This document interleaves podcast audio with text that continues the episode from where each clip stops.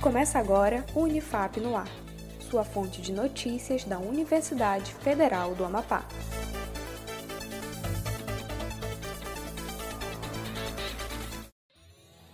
Estudante da Unifap organiza assistência solidária em Laranjal do Jari. A pandemia da Covid-19 causou inúmeros impactos sociais no Brasil. A Universidade Federal do Amapá suspendeu as atividades acadêmicas presenciais em março de 2020 para garantir a segurança de toda a comunidade acadêmica amapaense durante esse período.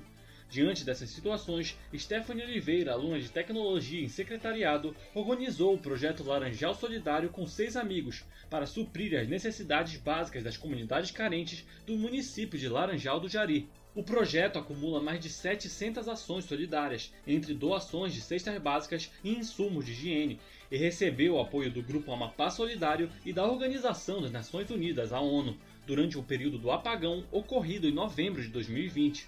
Você pode acessar outras informações no site da Unifap, em unifap.br. Programa Tesouro Verde do Amapá garante linhas de créditos para empresas sustentáveis. Empresas certificadas com selo de sustentabilidade do programa Tesouro Verde do governo do Amapá terão acesso a linhas de créditos exclusivas do Banco Santander.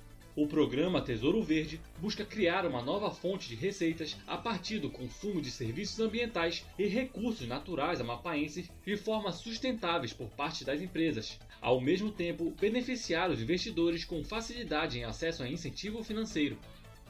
Fevereiro Roxo Fevereiro é o mês escolhido para a campanha de combate ao lúpus, fibromialgia e o mal de Alzheimer.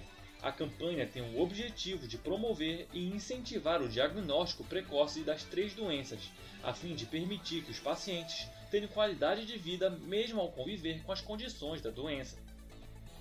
O Unifap no ar de hoje fica por aqui. Acompanhe os boletins anteriores no Spotify e no site da Unifap em unifap.br. Um ótimo dia para você e até mais!